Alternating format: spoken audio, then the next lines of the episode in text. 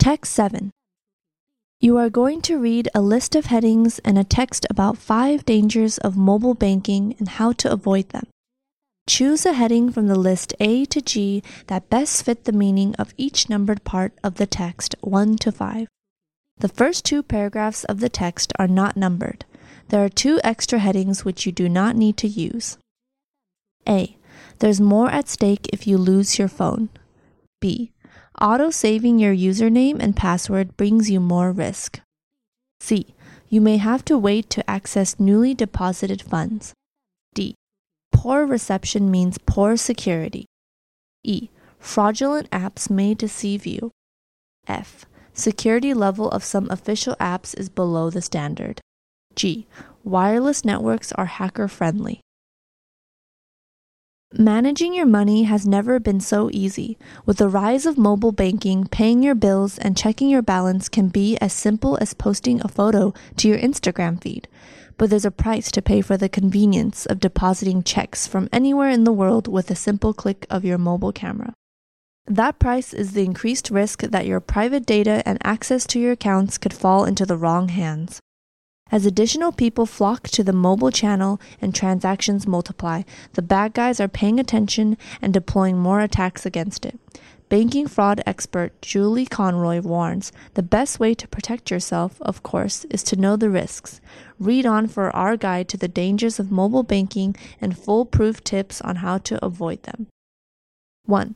Unlike websites, mobile apps don't properly encode information, which means it's not a good idea to access your bank account via mobile app when you're on a public or otherwise unsecured Wi Fi network. As computer science expert Ron Vetter explains, mobile banking apps are connected to wireless networks, and these networks are inherently insecure as they broadcast their messages into the open air. If you plan to use a mobile app to conduct a sensitive transaction, you're better off using a secure wireless network or your phone's data network.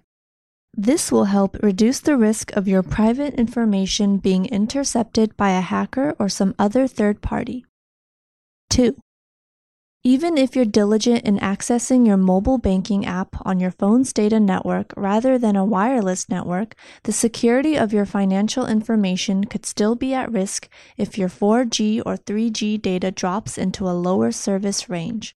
Poor reception invites the chance that the data contained in your banking transaction could misfire and be intercepted by an unauthorized third party. 3. Studies show that nearly 40% of smartphone owners don't password protect their devices. If any of those folks were to lose their phone, anyone could pick it up, log into their banking app, and access their money. Even if you do password protect your phone, you could still be putting yourself at risk by auto saving your password. For optimal security, select No when any of your apps ask to remember your username or password. For optimal security, select No when any of your apps ask to remember your username and password.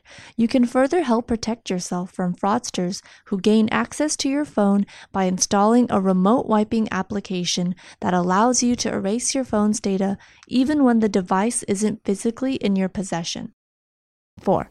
Although you can deposit funds into your account instantly via a mobile banking app, there may be a longer lag than normal until you can see those funds.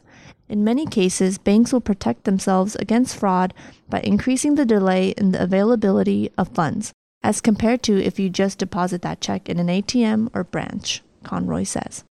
5. Mobile apps can cost you, even the free ones.